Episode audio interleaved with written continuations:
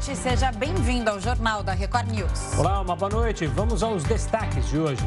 Dólar cai pelo sexto dia seguido e chega ao menor valor em dois anos. Biden desembarca na Europa para reunião com líderes da OTAN. O Ministério da Saúde anuncia a quarta dose da vacina contra a Covid-19 para idosos acima de 80 anos. E ainda, a caixa preta de avião que caiu na China é recuperada. A causa da queda ainda é desconhecida.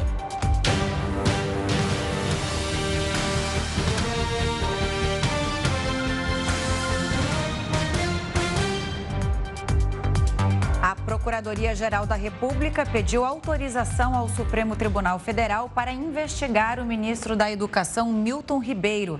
A gente vai até Brasília com o repórter Clébio Cavagnoli, que tem todos os detalhes para a gente. Boa noite, Clébio.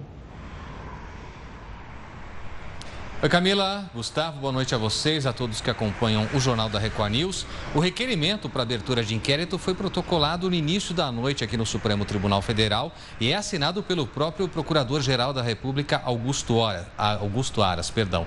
Inclusive, esse requerimento, Camila e Gustavo, já foi distribuído. Tudo está sendo feito com uma grande urgência para que esse, essas denúncias, esse evento todo seja investigado. Eu recebi em primeira mão a informação de que foi distribuído por prevenção para a ministra Carmen Lúcia e ela deve determinar logo mais, ao longo da madrugada, a expectativa. A gente sabe que a ministra Carmen Lúcia trabalha geralmente nos processos durante a madrugada, então a expectativa é que as primeiras operações já sejam autorizadas no início da manhã. O que, que Aras pede nesse requerimento de abertura de inquérito? A investigação de todos os envolvidos, além do ministro Milton Ribeiro, é, e, é claro, pede que diligências sejam feitas, inclusive que a Polícia Federal ouça todos os acusados, ah, os dois pastores, o ministro Milton Ribeiro e integrantes do Ministério da Educação.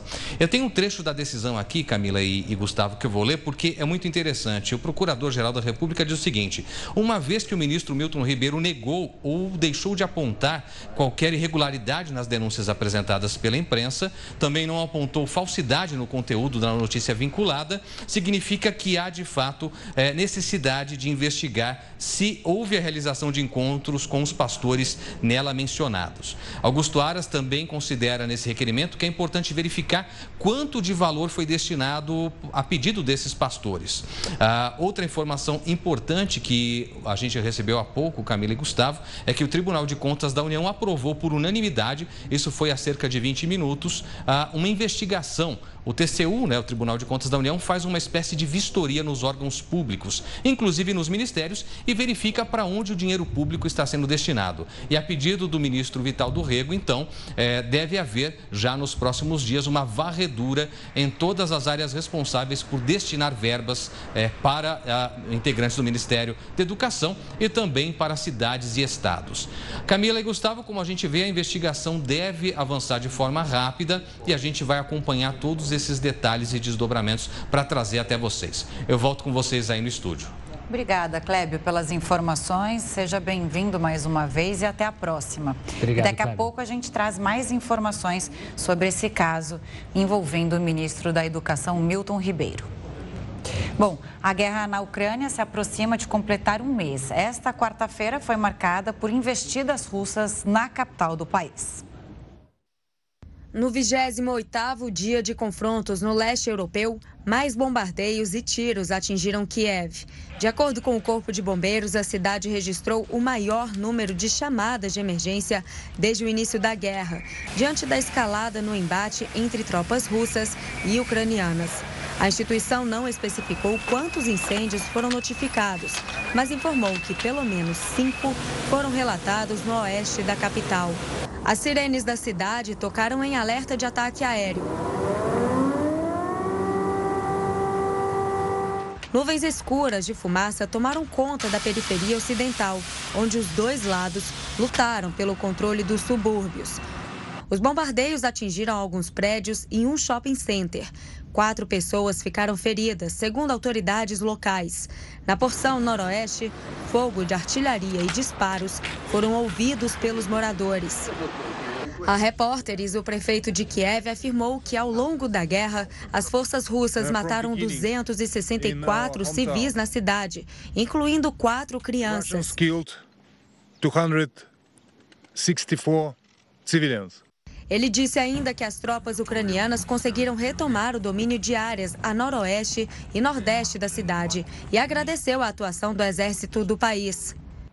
Em Mariupol, imagens de drones mostram edifícios danificados pelas bombas. Os registros foram divulgados pela Unidade de Forças Especiais Azov, grupo policial paramilitar que luta ao lado do Exército Nacional.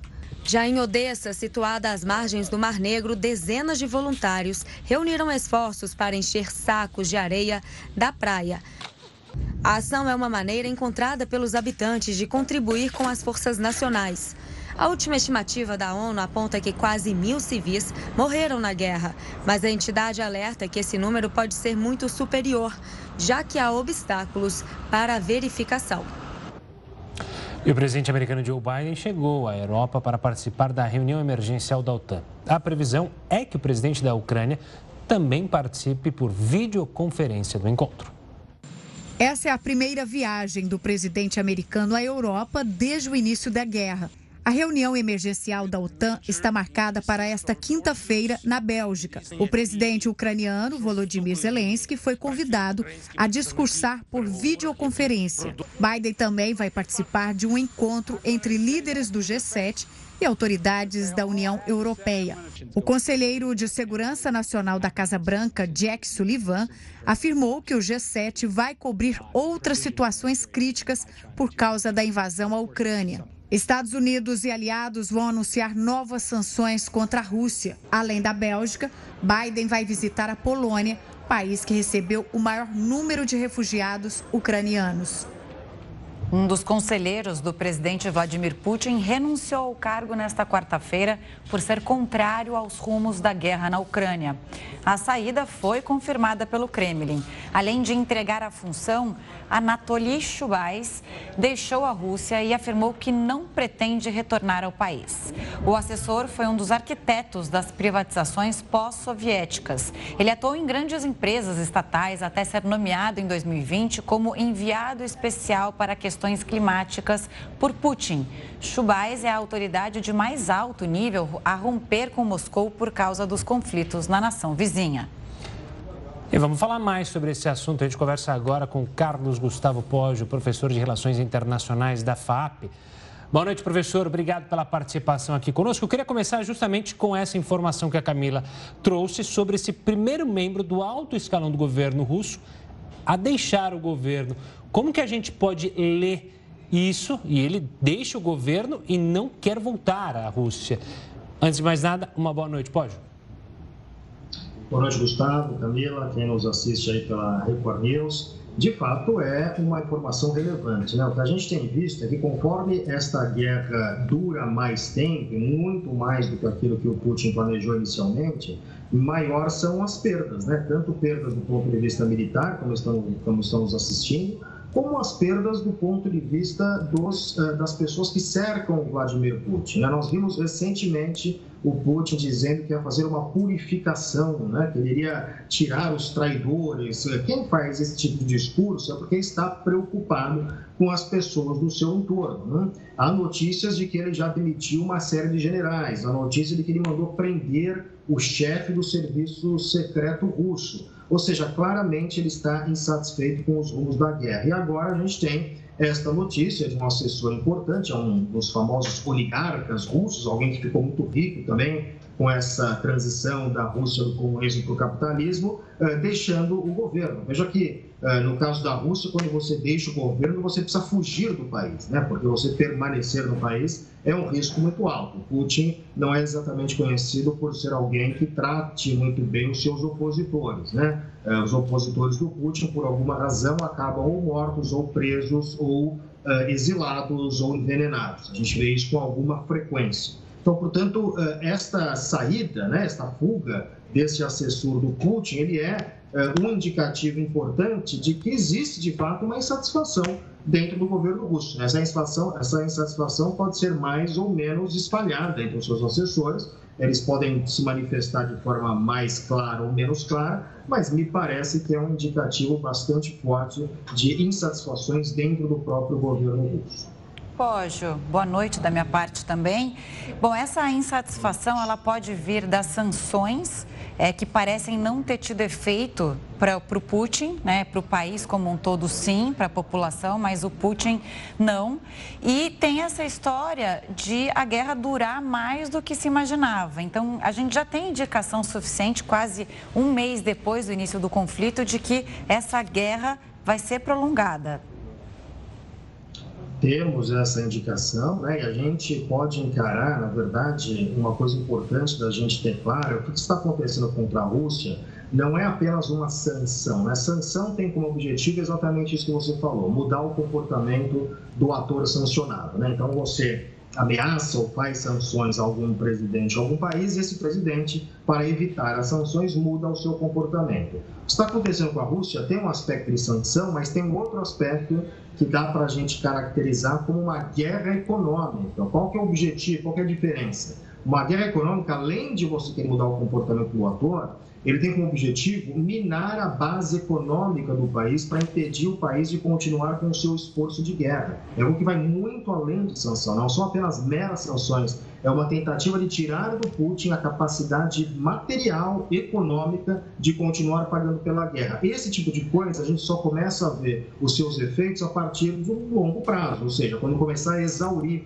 uh, os, uh, os recursos, né? quando você não começar a ter dinheiro para abastecer uh, linhas de suprimento. Quando você não começar a não ter, por exemplo, uh, a cadeia produtiva que você faz míssil, que você faz uh, tanques de guerra, então isso pode começar a criar um problema no sentido de manter esta guerra no longo prazo. Então isso é uma estratégia que pretende desgastar a Rússia economicamente para poder fazer com que a Rússia não tenha condições de continuar lutando essa guerra. Se vai dar certo ou não é algo difícil da gente prever, porque é uma coisa que aconteceu poucas vezes na história, né? Poucas vezes na história, ah, eu diria até de forma inédita, a gente nunca teve um país do tamanho da Rússia, do poder econômico, político da Rússia, sofrendo este grau de sanção. Né? O que a gente sabe é que o Putin não costuma, de fato, recuar por conta de sanções e muito menos recuar por conta de ver a população passando dificuldades. Não é esse o grande problema do Putin. O problema do Putin é se ele começar a detectar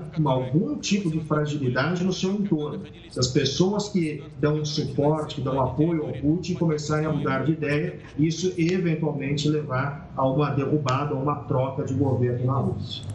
Hoje, ainda analisando esse ponto da guerra que parece estar travado, né? Um mês a gente se aproxima, é nas negociações. É, no começo da guerra se falava muito em um avanço aqui, um avanço acolá, uma nova reunião em tal local, mas há algum tempo a gente não vê avanço algum nas negociações. Isso também vai de indicativo de que a guerra deve perdurar por um bom tempo ainda? Gustavo, eu não acredito que a gente vá ter um avanço do ponto de vista diplomático tão cedo, né? Porque, veja, a gente não pode desconectar o que acontece na mesa de negociação daquilo que acontece no campo de batalha. As duas coisas estão intimamente ligadas, né? Então, se a Rússia tivesse conseguido um avanço fácil e rápido chegado a Kiev em dois, três dias eh, e não encontrado nenhuma resistência da Ucrânia, é claro que a Rússia estaria numa condição política muito melhor de demandar concessões por parte da Ucrânia. Uma vez que esta resistência é encontrada, o que a gente tem agora é um momento em que as duas partes começam a chegar à conclusão de que estender esta guerra pode não ser um bom negócio. É claro que para o Zelensky ele pretende uh, que essa guerra acabe o mais rápido possível, porque estamos vendo a destruição das cidades ucranianas, mas também do ponto de vista do Putin, ele já está entendendo que essa guerra, se prolongar muito, não é um bom negócio para a Rússia. Nenhuma guerra muito longa é um bom negócio para grandes potências. Grandes potências eh, têm dificuldades de manter uma guerra por muito tempo, porque isso custa dinheiro, custa apoio político, custa uma série de questões que muitas vezes as grandes potências têm dificuldade de mobilizar. Então, quanto mais essa guerra se estender, eh, mais a gente pode ter uma possibilidade de algum tipo de acordo. Agora, eu acho que qualquer acordo não será um acordo definitivo.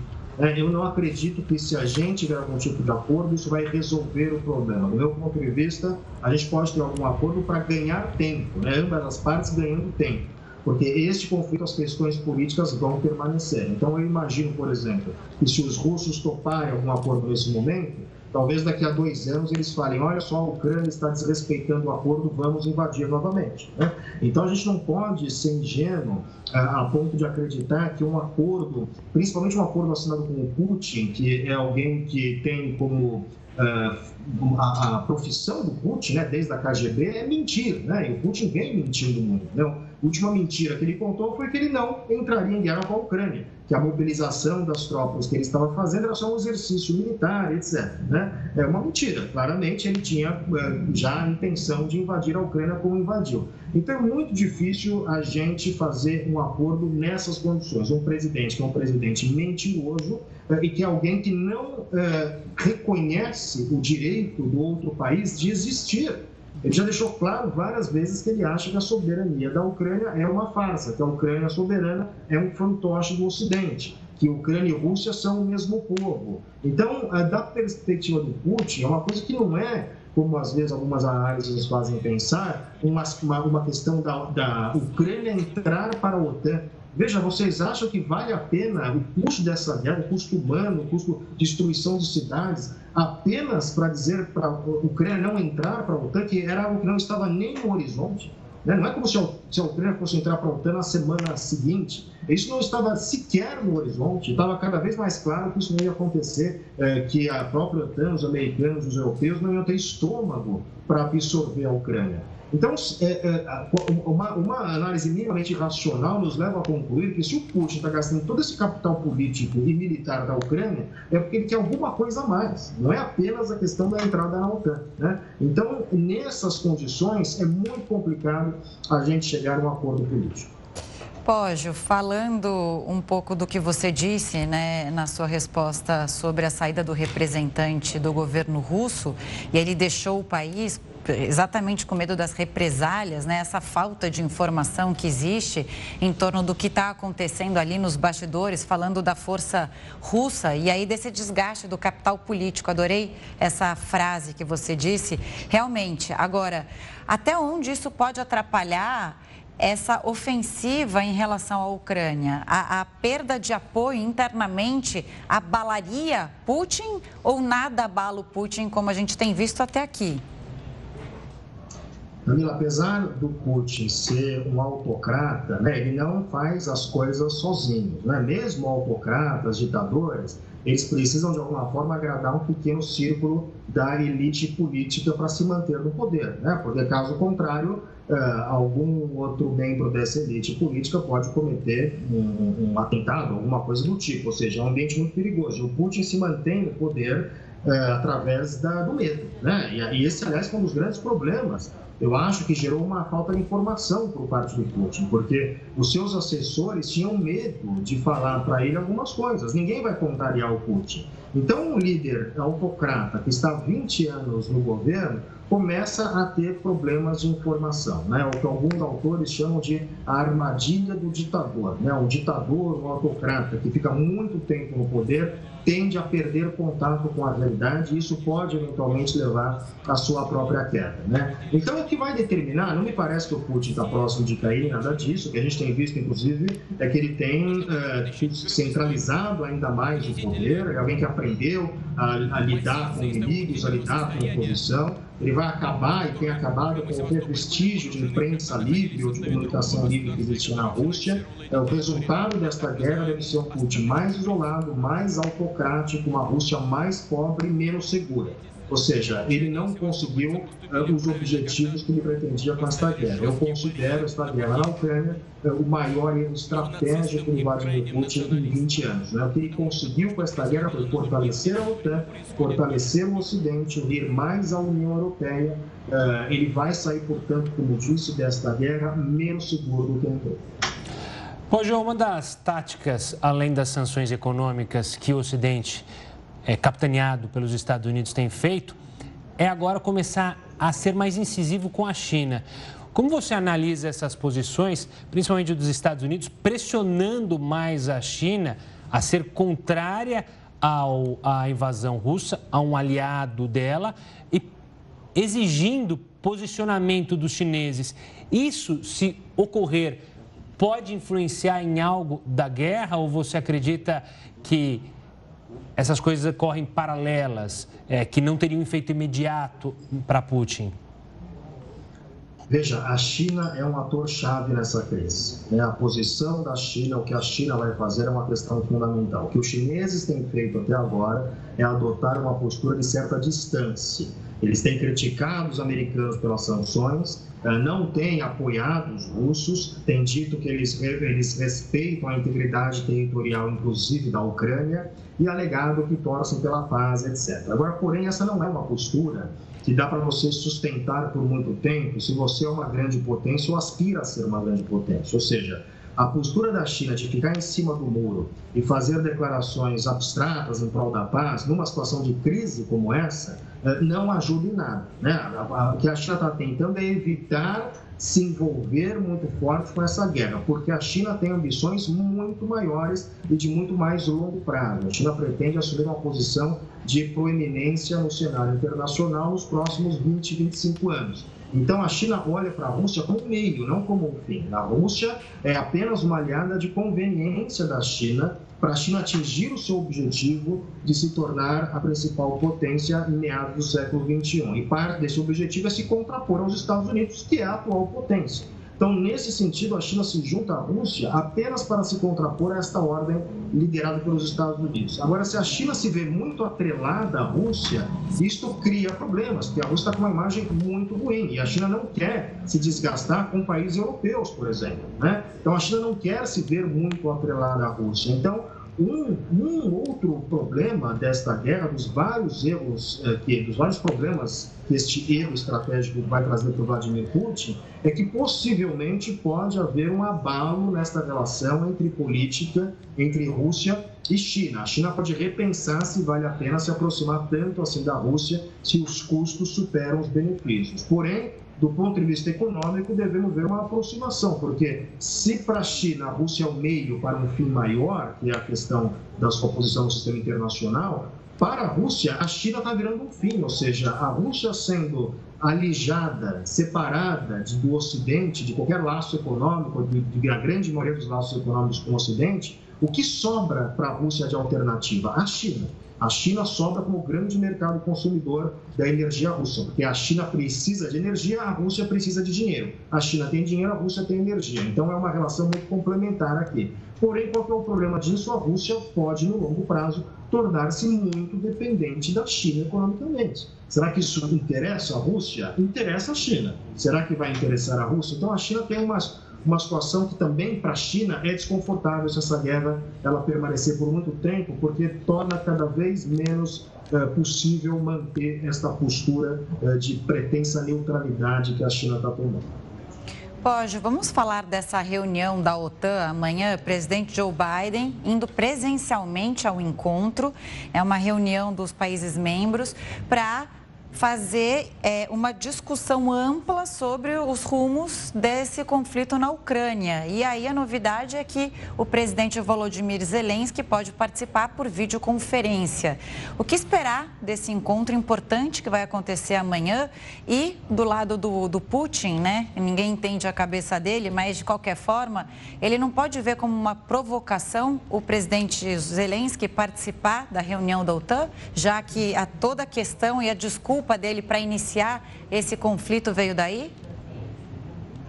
É, vamos lembrar também que este, esta ida do Biden à Europa se segue à ida primeiro do secretário de Estado americano, que fez uma visita a vários países europeus, novamente do leste europeu, da vice-presidente Kamala Harris, que também esteve por lá, e agora o Biden. Ou seja, isso é uma, uma demonstração inequívoca do apoio norte-americano à Europa, à OTAN. Isto é mais um da coleção de erros estratégicos do Vladimir Putin, que é reaproximar a Aliança Atlântica né, entre Estados Unidos e Europa. Essa aliança que estava um pouco abalada por uma série de questões. O Donald Trump não era um presidente que colocava muita fé na aliança com os europeus, ele via os europeus como é, competidores. É, havia já alguns atritos nesta relação e que agora esses atritos foram completamente apagados porque europeus e americanos chegaram à conclusão que esta aliança que já dura mais de 70 anos, né, a OTAN foi criada em 1949, então é uma aliança muito duradoura,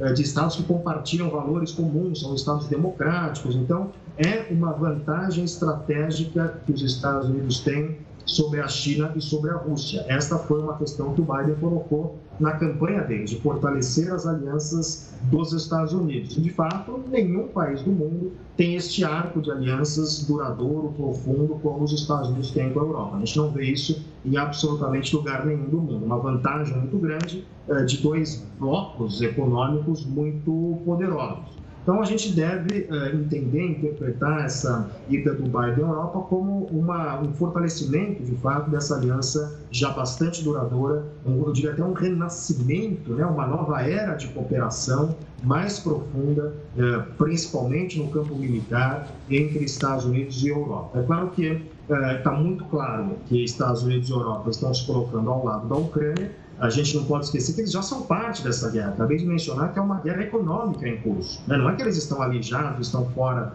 deste, deste conflito. Eles já, já escolheram um lado claramente e estão punindo a Rússia por isso. Então, neste contexto, faz sentido é, um encontro com os Zelensky. A ideia é exatamente essa: é mostrar o isolamento da Rússia, o apoio do Ocidente é, à Ucrânia. E não veja que não é um apoio à Ucrânia é um apoio às regras e normas do sistema internacional, principalmente a norma que diz que um país maior não pode simplesmente incorporar um país menor. Esta é uma norma que é uma norma recente no sistema internacional, é uma coisa do século XX. Né?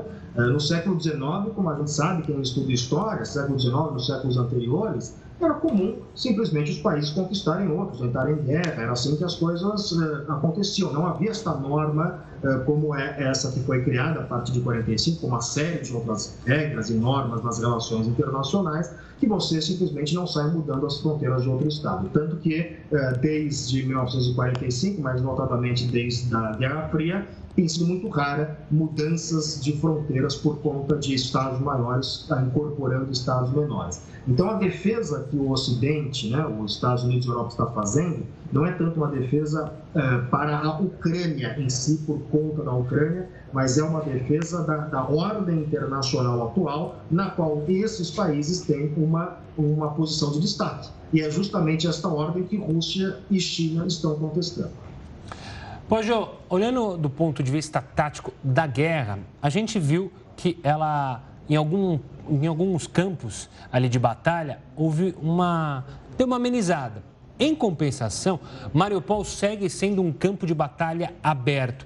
Eu queria que você falasse da importância tática dessa cidade para os dois lados, tanto para a Rússia quanto para a Ucrânia, e o que pode acontecer no passo seguinte, assim que a Rússia dominar Mariupol o que, que isso interferia no, interferirá no avanço ou mudará o rumo do avanço russo?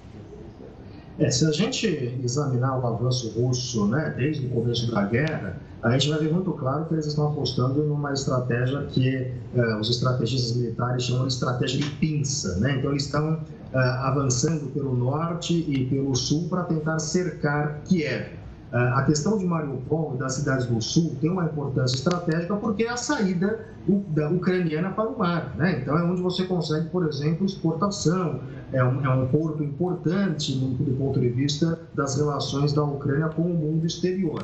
E o que a Rússia quer fazer é, é pegar desde a parte é, que faz fronteira com a própria Rússia, a parte oriental, até a Crimeia e juntar isso tudo, né, como se fosse tudo território russo. É uma região que tem é, um número bastante grande de habitantes que falam russo, né, que se sentiam muito próximos à Rússia, e aqui vou eu acrescentar mais um problema criado pelo Vladimir Putin, porque essas pessoas que, que tinham uma certa visão positiva da Rússia até 2014, antes da invasão da Crimeia, passaram após 2014 a ter uma visão negativa da Rússia agora nem preciso dizer, né? Não é, não é muito difícil você pensar o que, que os habitantes do país invadido pensam do país invasor. Então, o Putin está conseguindo, além de tudo, eh, mesmo em cidades, Mariupol, por exemplo, uma cidade totalmente bombardeada, é uma cidade com um número bastante significativo de pessoas etnicamente e de fala russa. Né? Então, ele não, ele não está nem considerando isso. O que ele está conseguindo fazer é criar no, na Ucrânia eh, um sentimento na Acho que deu Acho que problema no áudio, mas queria agradecer Pógio, muito obrigada pela entrevista, pela presença aqui no Jornal da Record News. Se você quiser concluir o que você estava dizendo e aí depois a gente se despede. Estão é, me ouvindo agora? Sim, sim, agora sim. Estamos ouvindo bem. É, não, só, é, só, só, só concluindo que, enfim, que a, que a, estratégia do Putin, na verdade, é uma estratégia de bombardeio indiscriminado, independente da, da região. Mesmo em regiões de maioria russa, ele tem uh, adotado esse tipo de bombardeio, o que nos leva a uma preocupação sobre os rumos humanitários dessa guerra. Com certeza, ainda 100 mil moradores não conseguiram deixar a cidade ou não querem, né? Muita gente ficou porque tem alguém doente na família e também é muito arriscado deixar os abrigos ou deixar as casas. E aí tem aquela história da comida e também dos remédios é, não conseguirem chegar até a cidade. Então, uma situação muito complicada ali e esses bombardeios intensos por ser exatamente uma cidade estratégica, por estar perto do mar, ser uma ligação com a Crimeia e também a ligação com o Mar Negro, é, a cidade de Mariupol. Mas, pode, estava agradecendo a sua presença aqui no Jornal da Record News. Obrigada pela entrevista mais uma vez. Volte sempre e ótima noite para você. Obrigado, um prazer, boa noite, um bom trabalho para vocês. Um abraço, professor. Mudando de assunto, o número de mortes por Covid-19 no mundo caiu mais de 20% na semana passada. Uma boa notícia, né? Em meio a essa pandemia que já dura mais de dois anos. Esse é o registro mais baixo desde o começo da pandemia, isso segundo a OMS. Foram quase 9 mil óbitos no continente americano, 42% a menos do que na semana anterior. Na África, Europa e sul da Ásia, a queda ficou próxima de 20%. Apesar dessa baixa no número de mortes, os casos continuam a subir, principalmente na Ásia e na Europa. Por isso, o diretor-geral da OMS voltou a ressaltar que a pandemia ainda não acabou. E aproveitando falando, falar aqui, né, Gustavo, sobre a vacinação, o Brasil também vê os números ah, caindo neste momento, fruto da vacinação e agora com a quarta dose já liberada para idosos acima de 80 anos. Vamos falar do gravador de voz da cabine daquele avião que a gente mostrou aqui, caiu na China, ele foi encontrado. Nenhum sobrevivente, feliz, nenhum sobrevivente foi encontrado. Uma das caixas pretas do Boeing 737 foi encontrada, de acordo com a administração da aviação civil chinesa. Os investigadores disseram que a caixa contém um gravador de voz da cabine do avião, que captura informações sobre a velocidade da aeronave, altitude, ações do piloto e desempenho dos principais sistemas. O exterior foi extremamente danificado, mas o armazenamento de dados aparentemente está completo. A caixa preta foi enviada para um instituto em Pequim, que vai começar a decodificação para descobrir a causa do acidente. O processo, segundo os investigadores, é demorado. O voo transportava 123 passageiros e nove tripulantes. Até agora, nenhum sobrevivente foi localizado, mas restos de tecido humano foram encontrados no local do acidente. Os socorristas vasculharam uma área de 46 mil metros quadrados, encontraram parte desses destroços do avião e também restos de tecido humano e os entregaram aos investigadores. As buscas da outra caixa preta ainda seguem. Ela guarda o gravador de dados do voo e pode fornecer dados mais completos do que aconteceu para causar a queda do avião. O ministro Milton Ribeiro declarou que há sete meses já tinha pedido uma investigação sobre pedidos de propina em troca da liberação de verbas do Ministério da Educação. A Procuradoria-Geral da República pediu ao Supremo Tribunal Federal que investigue se o ministro da Educação, Milton Ribeiro, cometeu crime na liberação de verbas do MEC para prefeituras. Em áudio vazado, o ministro afirma que, a pedido do presidente Jair Bolsonaro, repassava as verbas para quem os pastores Gilmar Silva dos Santos e Arilton Moura indicavam. Os dois são ligados à Igreja Assembleia de Deus, Ministério Cristo para Todos. A PGR vai pedir que prefeitos prestem depoimento para apurar um suposto pedido de propina feito pelo pastor Arilton Moura, que teria pedido um quilo de ouro para o prefeito Gilberto Braga, de Luiz Domingues, no Maranhão, em troca da liberação de recursos do Ministério da Educação. Em conversa exclusiva com a Record TV, o ministro disse que encaminhou um pedido de investigação à Controladoria Geral da União em agosto do ano passado, depois de receber uma denúncia anônima. Eu não estou aqui para julgá-los. Eles são pastores que respeito, como eu sou pastor.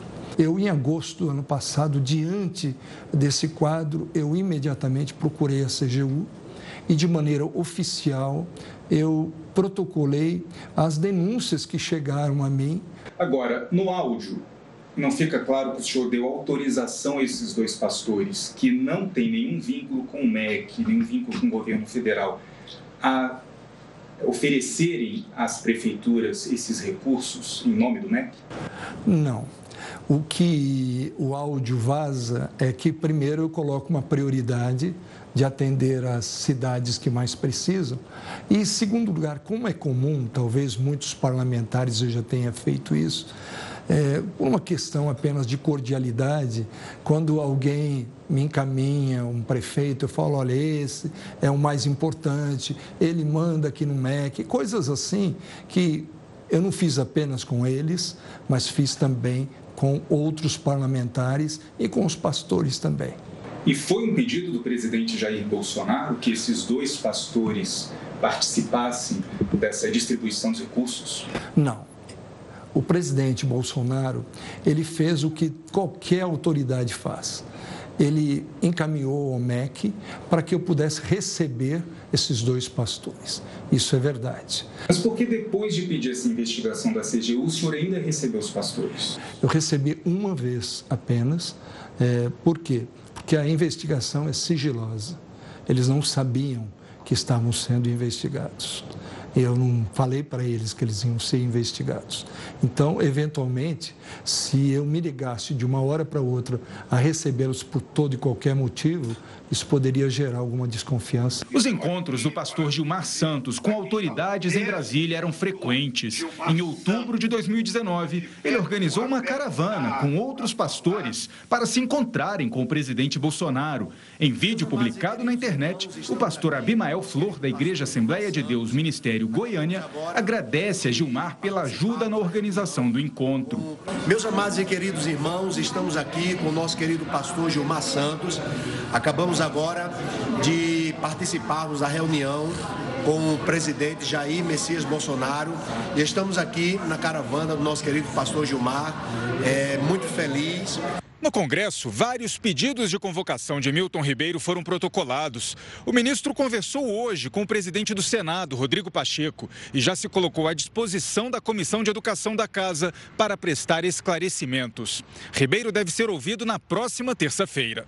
A Frente Parlamentar Evangélica disse que o caso precisa ser esclarecido. O amplo direito à defesa no Estado democrático de direito e a presunção de inocência é uma primícia que vale para todo cidadão brasileiro. Não vejo problema que pastores sejam recebidos. Desde que o assunto se tornou público, nossa equipe de produção tem tentado contato com os pastores citados. Ainda não localizamos o pastor Arilton Moura. Já o pastor Gilberto Silva dos Santos tem recusado nossas ligações. Ele publicou hoje vídeos em uma rede social, mas não cita diretamente o caso. Estou aqui para lhe dizer: aqui está o mesmo pastor Gilmar Santos, convivendo com a verdade, para falar a verdade e para viver a verdade. Olha, o governador de São Paulo, João Dória, negou que a dispersão da Cracolândia tenha acontecido depois de uma ordem do crime organizado. A informação havia sido confirmada pelo delegado da Polícia Civil, Roberto Monteiro. Dória afirmou que a saída da rua Elvete é resultado de ações da Guarda Civil Metropolitana e das polícias civil e militar. Já a Prefeitura de São Paulo afirma que a mudança é resultado de ações em parceria com o governo do estado. Os traficantes, usuários de drogas e moradores da Cracolândia migraram, em maioria, para a Praça Princesa Isabel, também no centro da capital paulista. As placas de veículos do Mercosul devem passar por novas mudanças. Vem polêmica por aí, com Heródoto Barbeiro explicando. O Jornal da Record News volta já já. Estamos de volta agora para falar do ex-governador de São Paulo, Geraldo Alckmin, que se filiou hoje ao Partido Socialista Brasileiro, PSB. Em uma cerimônia na sede da fundação do partido, Alckmin assinou a filiação e abriu caminho para uma possível candidatura como vice na chapa presidencial de Lula. Há uma negociação em andamento, mas até agora nada oficializado. As placas veiculares do Mercosul devem ter novas mudanças hum, nesse ano. Novela. É isso mesmo que você ouviu, uma novela sem fim, né, Gustavo? Nossa. Bom, assunto para ele, para o nosso mestre, o Heródoto Barbeiro. Heródoto, boa noite. Esse modelo já gerou muita polêmica, né? É, Camila, é, na verdade é que ela muda o modelito, né? Não tem modelito de inverno, de verão, é, então primavera, tem que mudar. Moda praia. Agora eu tô no inverno, tem que mudar, verdade. Na verdade, tem que mudar. Agora, sabe uma coisa interessante? É, a nossa placa é uma placa do Mercosul. Uhum. Portanto, é uma placa Brasil, Paraguai, Uruguai e Argentina, Los Hermanos. Né? Essa placa aí. Bom, mas, na verdade, nós estamos seguindo um modelo anterior ao nosso. Em 1998, é, na União Europeia, se criou uma placa para todos os países da União Europeia. Ah, só porque ele ia falar mal da placa, alguém das conexões não deixou. Mentira, voltou. Heroto, estão querendo te derrubar Oi. aqui só porque você está falando mal da placa, mas continua. Eu não deixei. Então, eu queria lembrar que na União Europeia são 30 países com a mesma placa, ou pelo menos uma placa unificada. Mas lá não teve polêmica. Aqui nós só somos quatro e tem polêmica. Então, eu acho que parece que quando tem muita gente, a polêmica é menor. Mas a, qual é a polêmica maior aqui? É o seguinte: ninguém é obrigado a colocar placa nova nem trocar placa. Você, a placa nova é só para carros novos. E é, você comprou um carro novo, ele muda a placa. Se você trocar o carro, muda a placa. Mas as pessoas que têm a placa antiga, elas não precisam trocar, não precisam mexer em coisa nenhuma. Mas qual é a discussão? Ah, ah, ah, eu, quando a gente olhava a placa, tinha lá o estado da Federação Brasileira e o nome da cidade. Lembra disso ou não? Lembro, eu adorava, porque eu sabia de onde que era a barbeiragem. Quando ele fazia a barbeiragem, Exatamente. eu falava, ah, esse aí é de São Roque, ah, esse aí Exatamente. é de outra cidade qualquer, Bragança. Adorava ver as cidades. É, nessa placa que nós estamos mostrando aí, que é a placa, a primeira placa do Mercosul, não aparece o nome da cidade não aparece o nome da, da, da prefeitura, da, do estado. Então, é uma discussão que está no âmbito do DENATRAN, Departamento Nacional de, de, de Trânsito. E há oito anos que o pessoal está discutindo como é que se aplaca. Põe uma letrinha para cá, põe uma letrinha para lá e vai por aí afora. Mas sabe que uh, se, se, antes se cogitou colocar um chip na placa, que era uma forma de você ter toda a informação do carro, a documentação, presa na placa. Aí não deu certo. Aí partiu para um QR Code, aquele, aquela, aqueles risquinhos, né, quadradinho e tal. Aí o policial simplesmente, ou qualquer pessoa, vai lá, tira uma foto do, do celular do QR Code e ela tem, então, a, o nome do proprietário, o nome do carro, se tem multa, se não tem, está tudo ali naquele QR Code, que seria uma forma de fiscalizar maior. Agora, por que, que precisa fiscalizar? Há um tempo atrás, uma boa parte dos carros roubados no Brasil eram vistos trafegando livre, leve e solto, principalmente no Paraguai aquelas caminhonetes maravilhosas do pessoal do agronegócio e tal, roubavam e vendiam no Paraguai por um preço muito mais barato. Aí esquentava o documento lá no Paraguai e ela voltava a, a circular no Brasil. Então, geralmente, esses carros roubados eram levados para o Paraguai ou eram levados para Bolívia. Bolívia não faz parte ainda do Mercosul. Mas agora, com essa questão, então, da placa, ficaria mais fácil fazer uma, vamos dizer, fazer um levantamento e impedir que houvesse fraude. Só um detalhe. No passado, eu me lembro bem disso, numa das trocas de placa, sabe que houve uma época que tinha uma única empresa que fabricava placa de carro no Brasil. E dizia-se, a boca pequena, que a tal empresa era amiga de um determinado ministro. Por isso que ele tinha mandado trocar as placas. Mas é, é, é, é sabe como é que é? Essas as mais línguas, na verdade. Hoje, quanto é que custa a placa nova? Aproximadamente 250 reais. Aproximadamente por quê? Porque eu estive vendo aqui uma coisa curiosa. Por exemplo, só no estado de São Paulo tem milhares de fabricantes de placa. Então a pessoa, antes de comprar a placa, ela entra na internet, pesquisa o preço, porque tem preços diferentes, e logicamente vai comprar mais barato. Quer dizer, bom, aí eu compro a placa e eu vou instalar no meu carro? Não. Como tem um sistema especial de instalação, você é obrigado a levar seu carro lá no local que você comprou a placa para que eles coloquem lá e a placa seja, uh, seja fechada para que as pessoas não possam mexer com ela. Só que aí eh, vai colocar o nome da cidade, não vai colocar o nome da cidade, tira, não tira. O fato é que nós não temos ainda uma decisão do Denatran. Então a polêmica é: o que é que deve constar na placa do carro? Uh... Gustavo, você acha que deveria ter a foto também do motorista? Acho que podia ter a foto do motorista, podia ter o símbolo do time que ele torce, porque aí ele faz uma burrada, mede seu time, ah, você, é, fala, é você fala, ah, pelo menos isso é do meu time. Não, imagina vou... depois de jogo, né? Tem lá na placa a identificação, já tem uma, uma brincadeira, sempre tem um bullying no dia seguinte, né? Ao jogo que, do time que perdeu. Imagina com placa é, identificando o torcedor, ia ser uma, um buzinaço para lá, um buzinaço para cá. Mas uma dúvida que eu tenho é, você é bom de memória? Das placas, Heródoto? Você lembra da placa da sua Kombi, por exemplo? Porque tem uma galera que decora de todos os carros que teve na vida. Eu não consigo decorar do meu carro atualmente. Me pergunta, eu falo B, Z, e já esqueço. Eu é tenho verdade, que olhar no é apartamento. É eu, hoje eu não consigo decorar. Mas na época eu sabia a placa da Kombi de frente para trás e de trás para frente. Pois é, né? A gente trabalhava o cérebro. Mas eu gostava da placa amarela. Você lembra da placa amarela? A que, a que eu mais gostava. Lembro, claro. Era a placa Era amarela. A cinza, depois não gostei. Eu tinha uma placa preta e branca. Preta e branca. Essa é de colecionador, pô. Corintiana também, de colecionador. Tem gente aqui na nossa equipe que também tem Fusquinha com que já merece uma placa preta. Exatamente.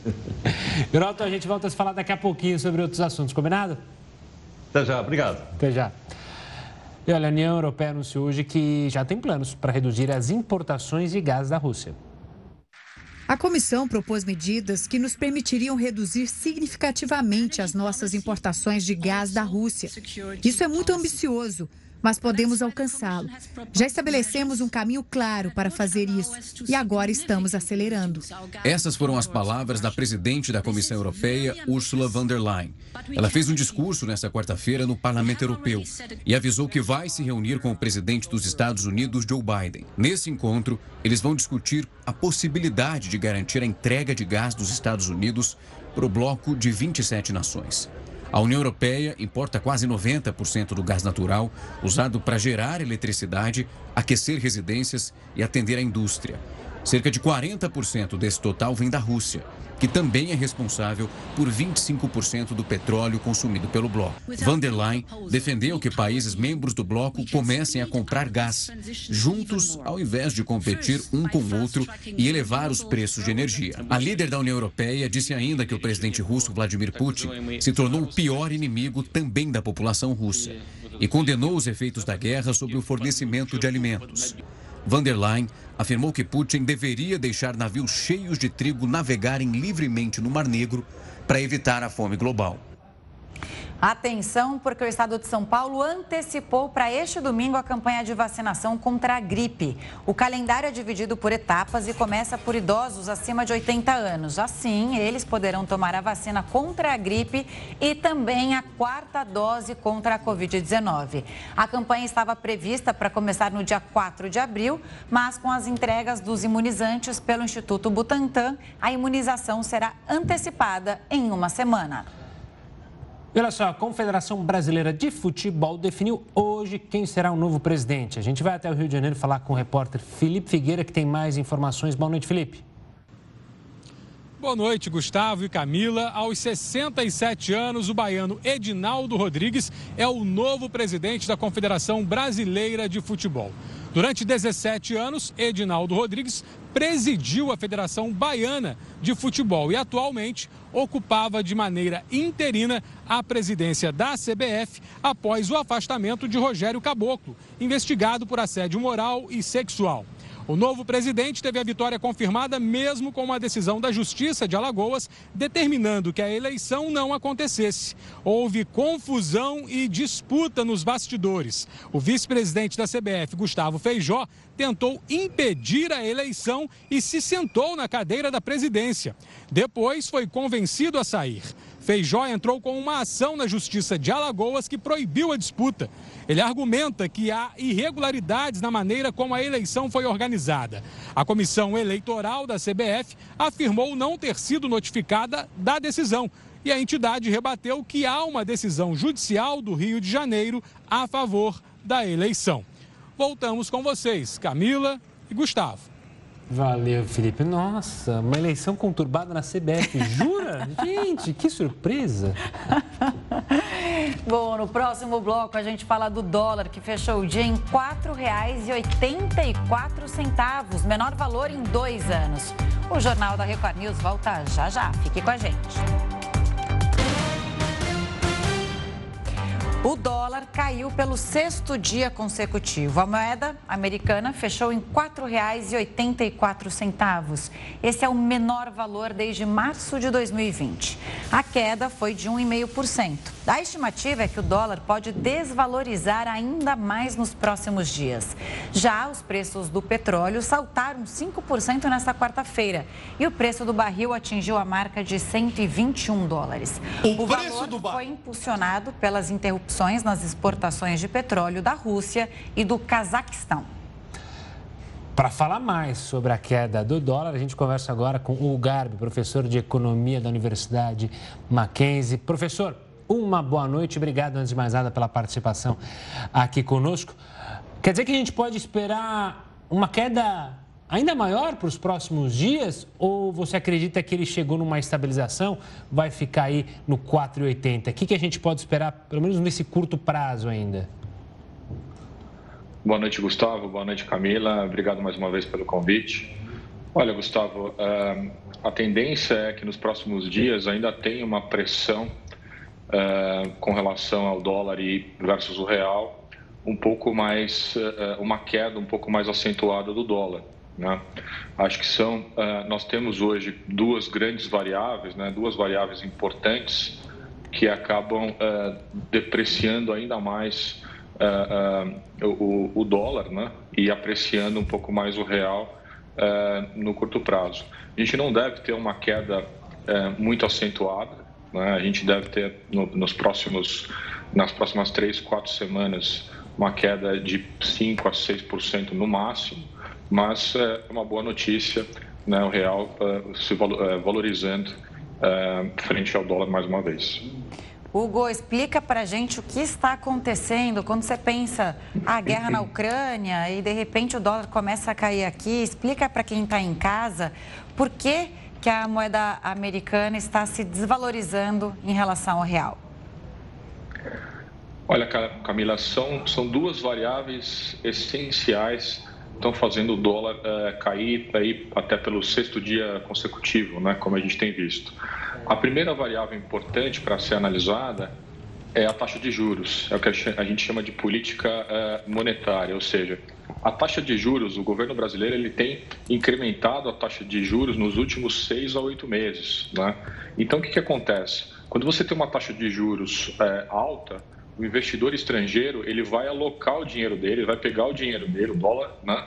e vai migrar para países é, que têm uma taxa de é, que tenham taxas de juros mais altas, visando a lucratividade. Né? Então, hoje o Brasil ele tem a segunda maior taxa de juros real do mundo. E então, é, é, o que está acontecendo? Esse investidor estrangeiro está migrando né, grande parte do dinheiro dele, do capital dele, para o Brasil. E quando você tem um estoque de dólar né, grande no Brasil, a tendência é que o preço né, do real versus o dólar diminua no curto prazo. A segunda variável importante né, tem relação, sim, uma relação direta com a guerra da Rússia. A Rússia ela faz parte de um bloco chamado BRICS, né, que é o Brasil, Rússia, Índia, China e, e, África do Sul, que são grandes países, grandes economias, economias relevantes no mundo, que têm importância, mas que ainda são países em desenvolvimento. Não são países desenvolvidos como os Estados Unidos, eh, Inglaterra, Alemanha, são países que ainda têm as suas economias em fase de desenvolvimento. O que, que acontece? Como a Rússia te, eh, no, nessas últimas três, quatro semanas, a Rússia praticamente se fechou para o mundo em termos econômicos, grande parte dos fundos de investimento que investiam na Rússia e tem como foco investir em países emergentes estão migrando para outros países. E um desses destinos, um dos, dos destinos preferidos desses fundos é o Brasil. Então, nós tivemos uma entrada de quase 10 bilhões de dólares nas últimas duas semanas no Brasil, que está fazendo o, o, o está pressionando o real pra, o, o dólar para baixo. Hugo, sobre essa entrada de dinheiro estrangeiro aqui no país, como você bem explicou, a gente pode imaginar é, e explica para gente se esse dinheiro pode resultar em maiores investimentos aqui no Brasil e no sentido de girar uma economia, trazer crescimento. E pelo outro ponto, o dólar sempre alto afeta a nossa inflação. Com o dólar mais baixo, a gente pode pensar numa inflação menor, dar uma segurança maior para a gente controlar essa inflação? Ou é muito cedo, é muito especulativo, esse dinheiro pode sair a qualquer momento? Olha, Gustavo, sua pergunta é muito boa, porque a gente não pode se iludir. Né? Então, assim, é, esse, essa, essa pressão do dólar para baixo, ela tem é, uma razão é, muito específica, uma, é, decorrente de uma alta de, da taxa de juros brasileira e também uma guerra que está acontecendo na Europa. Mas ele é um capital especulativo, ele não é um capital produtivo, ou seja, não são empresas multinacionais que estão é, trazendo dinheiro para o Brasil, abrindo fábricas, gerando emprego, gerando renda ele é sim um capital especulativo. O que, que, é, o que, que significa capital especulativo? São grandes investidores, grandes fundos de investimento que estão aproveitando é, essa alta da taxa de juros brasileira para ganhar dinheiro. A qualquer momento ele pode sair e a expectativa é que no segundo semestre nós temos, é, nós temos eleição no Brasil, né? A gente não pode esquecer que o segundo semestre a gente tem eleição. E historicamente, em épocas de eleição, o dólar sobe. Então, uh, o que, que nós, uh, economistas, estamos prevendo? Uma curva de queda uh, do dólar nesse primeiro semestre, uma queda moderada, não uma queda acentuada, e, uma, e um incremento depois no segundo semestre, muito próximo à eleição. Essa é uma tendência para os próximos seis a oito meses. Hugo, você está dizendo de uma queda moderada, né, nos últimos tempos e desde o começo do ano em relação ao dólar. Aí tem aquela história de ter uma cotação que seja vantajosa para a economia como um todo. Quando a gente pensa em 4,84, quando a gente ia pensar, né, nós brasileiros, que iríamos é, comemorar uma cotação a R$ 4,84. Eu, sinceramente, eu não, nunca imaginei que o dólar chegaria assim cinco, ultrapassasse cinco reais. Mas, enfim, é, a gente está nessa cotação já confortável para a economia, quer dizer, que traga benefícios quando a gente fala em exportação e que não influencie tanto nos preços internos é, e, por consequência, na inflação brasileira? Olha, Camila, é, nós temos alguns estudos é, acadêmicos, né, estudos sérios, que indicam que o, a taxa de é, equilíbrio né, do dólar no Brasil é em torno de R$ reais. Uhum. Então, eu posso dizer que a gente ainda está longe desse, desse equilíbrio, né, R$ 3,90, R$ reais, que é aquele dólar que, que, como você bem disse, beneficia, continua beneficiando o exportador. A gente, a gente não pode ter no Brasil, é importante salientar, um dólar muito baixo, também é ruim para a economia brasileira porque ele não beneficia quem exporta. E a gente depende muito na economia brasileira das exportações, principalmente do agronegócio. Né? O agronegócio ele tem uma parcela importantíssima no PIB brasileiro, na geração de emprego e renda. Então, é, é, em torno de R$ 3,90 a, a R$ reais é sim chamado um dólar de equilíbrio. A gente ainda tem muito caminho para percorrer. Né? Eu acho que existe, uma, existe um caminho é, já mais claro no que a gente já pode chamar de pós-pandemia, né? ou seja, é, grande parte da economia mundial está, se tá, já está praticamente 100% reaberta, mas o que ninguém imaginava é que nós teríamos uma guerra na Europa nesse, nesse pós-pandemia, né? ou seja, são variáveis econômicas que vão é, dificultando, são obstáculos para essa recuperação econômica mundial. Hugo, o quanto pode afetar o dólar, as decisões tomadas pelo governo americano, na verdade, pelo sistema financeiro americano, pelo Federal Reserve, elas podem influenciar diretamente, podem fazer com que essa queda que você mencionou até as eleições seja maior, seja menor? Como que a gente analisa justamente o papel americano, a, papel, a, a, a decisão fiscal americana influenciando o dólar aqui no Brasil? Olha, o, o, os Estados Unidos hoje ele é o grande credor do mundo, né? então qualquer decisão é, de política monetária, decisão econômica é, do governo americano, ele tem uma influência no mundo todo e principalmente no Brasil.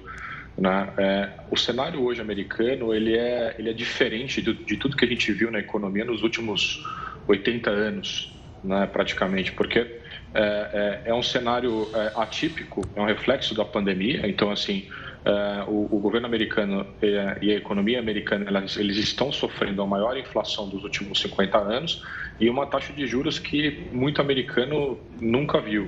Né? Então, esse reflexo hoje esse, já está precificado na economia mundial, né? Essa taxa de juros e essa inflação americana já está precificada. Daqui para frente, o que, que, pode acontecer? Incrementos adicionais na taxa de juros americana, né? Então vamos, vamos supor que os Estados Unidos só incremente em meio por cento ou zero, que é muita coisa, ou 0,25% eh, a taxa de juros. O que, que acontece? Esse capital, né? Esse dinheiro que está aqui no Brasil especulativo visando é, é, lucro com a taxa de juros brasileira, ele pode migrar aos poucos, sim, para o mercado americano, ele pode voltar para o mercado americano. Porque qual é a análise que o investidor faz? Bom, eu tenho uma taxa de juros de 10, 12% no Brasil que tem um risco. Tá? O Brasil é considerado ainda um país emergente, um país que gera algum risco para o investidor. 7, 6, 5, 4, 3% numa, na economia americana, que é uma economia, é a economia que tem menos risco hoje é, em termos globais, ele migra, ele prefere migrar para a economia americana. Então, existe sim uma alocação de capital do Brasil para a economia americana num eventual incremento de taxa de juros. Hugo, muito obrigado pela participação e pelas explicações para a gente entender um pouco, o pessoal de casa entender essa movi essas movimentações da moeda americana. Um forte abraço e até uma próxima. Um abraço, boa noite a todos, muito obrigado. Boa noite, Hugo. Bom, está pensando em viajar? Daqui a pouco, o Heródoto Barbeiro explica se vale mesmo a pena ir de carro ou de ônibus, ou se, até se vale a pena viajar. Pensar, a gente pensa todo dia. Se vai, são os 500. Vamos ver com o Heródoto o que ele acha. Daqui a pouquinho, o Jornal da Record News volta já já. Estamos de volta com o Jornal da Record News para falar que a Justiça decretou a prisão temporária da diretora de uma escola infantil que é acusada de amarrar os alunos no banheiro. As imagens são chocantes. A gente vai ao vivo, então, até a oitava delegacia seccional, onde está o repórter Tiago Gardinali. Tiago, uma boa noite. A diretora pode se entregar ainda nesta noite? Boa noite a você, a todos que acompanham o Jornal da Record News. Roberta Regina Rossi teve o seu mandado de prisão expedido nesta quarta-feira e pode se entregar a qualquer momento aqui nesta delegacia seccional da Zona Leste de São Paulo.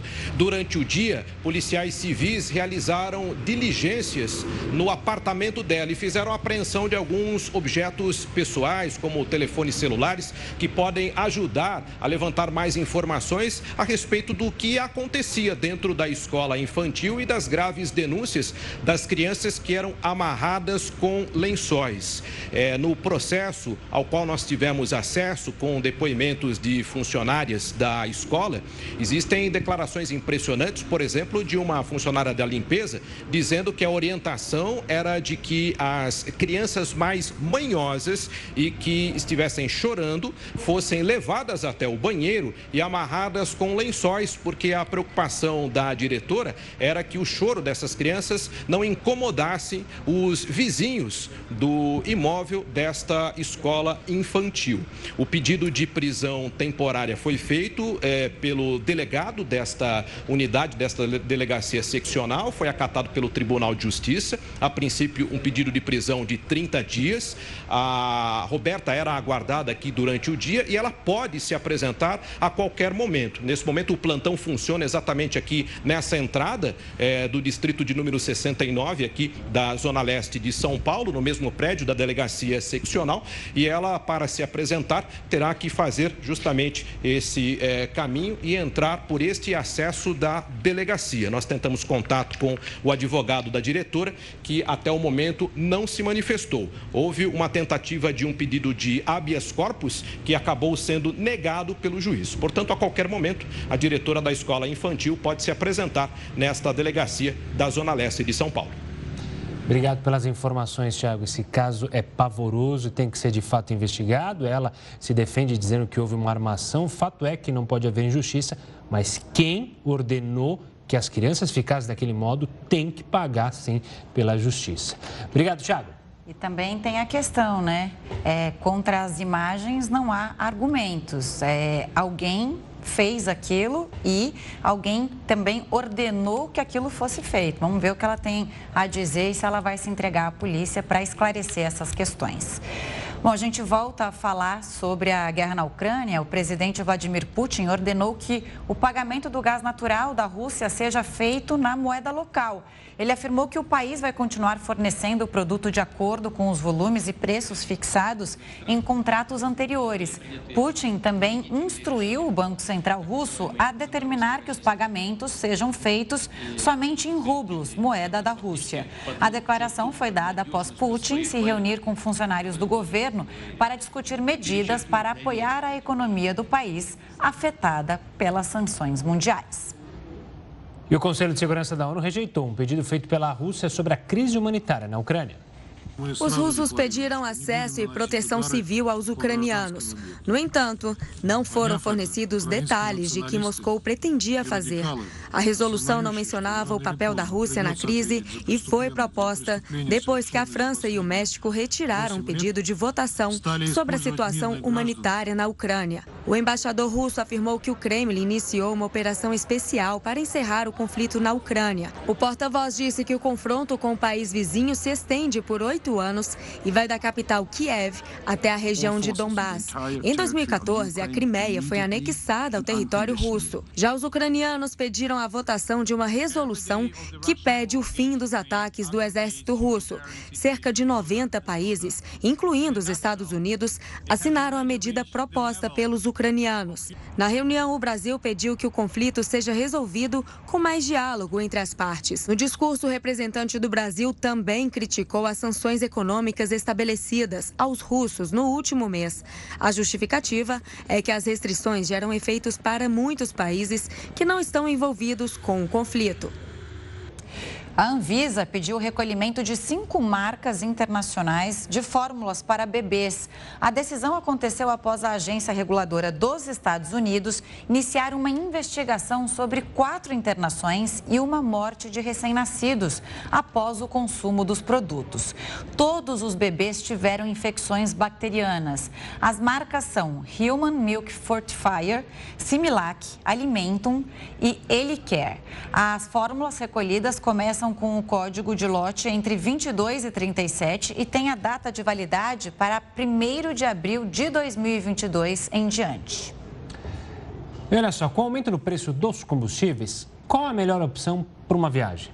Escolher o carro ou o ônibus? Vamos chamar o Heraldo Barbeiro para falar, ele que adora viajar, que já desbravou esse país e outros países por aí. Ou só sonhar também, né? Responde para a gente, Heroto, qual pode gerar mais economia? Uma Kombi não é uma boa ideia, né?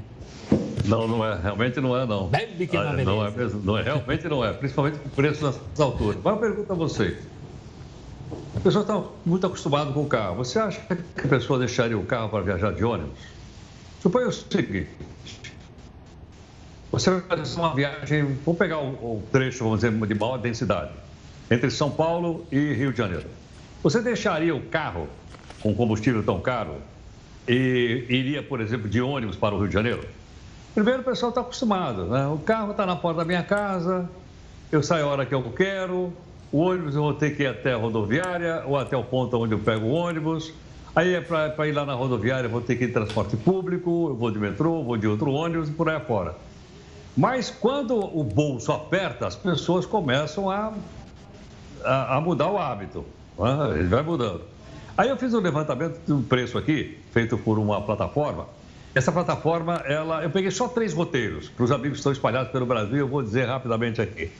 Essa viagem, por exemplo, ah, de carro entre São Paulo e Rio de Janeiro, o preço do combustível mais o pedágio, eu não estou colocando aqui o preço do desgaste do carro, hein? Combustível mais pedágio, a gente gasta 269 reais.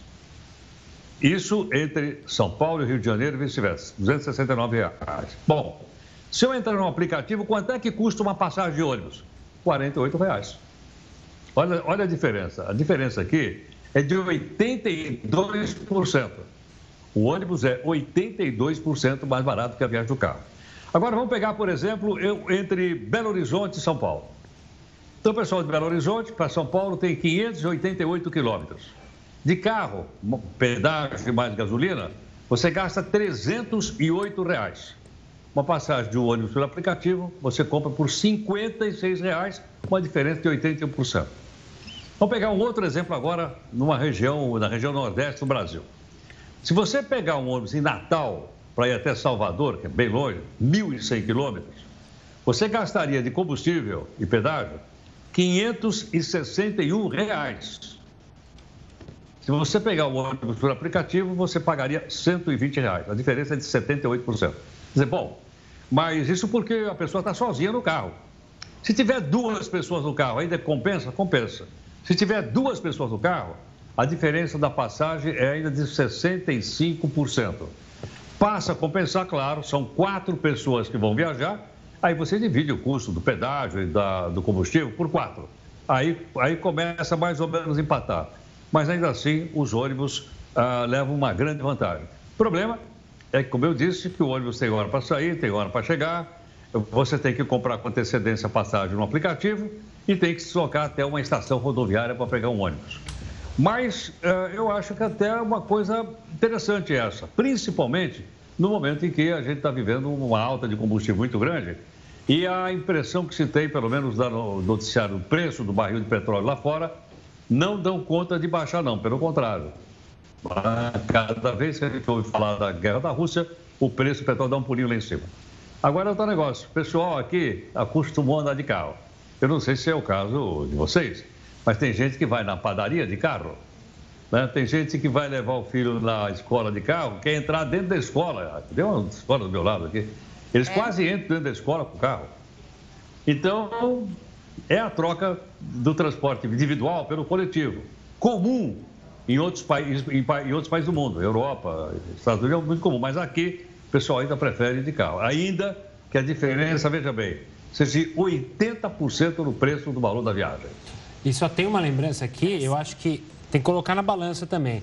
Vai viajar de carro de galera, quatro pessoas, dependendo do carro, cinco, tem que colocar em contrato. Não pode dormir, porque é uma baita de uma sacanagem quando deixa o motorista sozinho e o resto está tudo dormindo. Isso é muito, isso é errado, erradíssimo, sabe? Tem que estar tá lá, jogos, brincadeiras, vê a placa, fala uma coisa. E tem a guerra da, da trilha sonora também, né? é, né? Sempre tem um é que fica também. responsável e pela música, a música da, da viagem, né? É, Mas, quem, Heródoto, é, é, muito interessante. Fala, Gu. Não, é quem está no passageiro, é obrigado. Você está no passageiro ali na frente, você tem que comandar a música, ali o Wi-Fi, toda coisa e tal. Isso é Olha, uma regra não Só uma coisinha. Eu fiz várias viagens de ônibus entre São Paulo e o Guarujá. Eu fiz várias. O, o preço da passagem é mais ou menos uns 32 reais, 33 reais. Você vai deitado, tranquilo. Muito melhor. Com o seu fone de. Tem Wi-Fi no. no tem Wi-Fi. Ou você vai. Entendeu? Não, não me preocupo com o trânsito, não me preocupo com o pedágio. Chego lá, foram tchau pro motorista e não tenho problema de abastecimento, nem de pneu furado, nem de coisa nenhuma. Estou falando porque eu tenho experiência pessoal disso. E olha, é muito bom. Sim. Eu acho também, e essa atenção que tem que ter na direção e tudo, e se a gente faz essa comparação com passagem aérea, por exemplo, Rio de Janeiro São Paulo, a diferença de preço é exorbitante. Então, é a hora que você coloca no papel ali, sem dúvida, viajar de ônibus é muito melhor, né? principalmente agora com orçamento apertado, para quem quer viajar e pode viajar. Para quem não pode, só fica sonhando. Geraldo, vai... É diferente quando, quando, é diferente quando você viaja com o carro cheio, né? Exato. Cheio de gente. Aí você divide o valor com todo mundo. Aliás, naqueles quatro que você falou agora, Gustavo, seria bom dividir o pedágio entre eles, tá? Também tem que dividir. Não é porque às vezes o motorista tem o, tem o, o plugzinho ali para não pagar, para pagar, não pegar na fila, que vem na conta dele, que não é para pagar. Vocês foram longe. Mas, Heroto, agora você pode viajar nos seus sonhos ao descansar nesta quarta-feira. Um bom soninho e a gente se vê amanhã. Bom embarque, viu? Até mais, gente. Um abraço. Tchau, tchau. Beijo. Tchau, filho. Autoridades investigam se um iate atracado na Itália pertence, sabe a quem? Ao presidente russo Vladimir Putin. O Jornal da Record News volta em apenas 30 segundos. 30 segundos, cronometrados, para falar do fundador agora do Wikileaks, Julian Assange, que se casou hoje, pois é, dentro de uma prisão de alta segurança no sudeste de Londres. A pequena cerimônia contou com a presença de quatro convidados, duas testemunhas oficiais e dois guardas. Assange está preso desde 2019. Autoridades dos Estados Unidos buscam incessantemente a extradição para que ele seja julgado por 18 acusações relacionadas à divulgação de registros militares e documentos diplomáticos confidenciais dos Estados Unidos há mais de uma década. Um tornado atingiu a cidade de Nova Orleans, nos Estados Unidos. A força do vento deixou um rastro de destruição. Duas mortes foram registradas. O estado da Louisiana mal se recuperou dos estragos causados pelo furacão Ida no ano passado. Outros tornados gerados pelos mesmos sistemas de tempestade atingiram partes do Texas, Oklahoma, nesta segunda-feira. Uma mulher morreu na cidade de Dallas e diversas pessoas ficaram feridas. Flórida, Mississippi e Alabama estão em alerta para a chegada das tempestades. Voltando a falar sobre ah, o conflito na Ucrânia, a Polônia decidiu expulsar 45 diplomatas russos acusados de espionagem. O embaixador russo na Polônia, Sergei Andreev, confirmou as expulsões e disse que eles vão deixar o país em um prazo máximo de cinco dias. O porta-voz do Ministério do Interior polonês explicou a decisão. O motivo foi a prática de membros da embaixada russa de atividades não compatíveis com a lei polonesa e que violaram as normas da Convenção de Viena, não compatíveis com o status diplomático. Apesar das acusações, o embaixador russo afirmou que as relações entre os dois países permanecem. A Polônia tem sido um importante parceiro da Ucrânia desde o início do conflito tendo recebido grande parte dos refugiados. Já Belarus, aliada da Rússia, pediu que a Ucrânia cortasse a presença diplomática no país.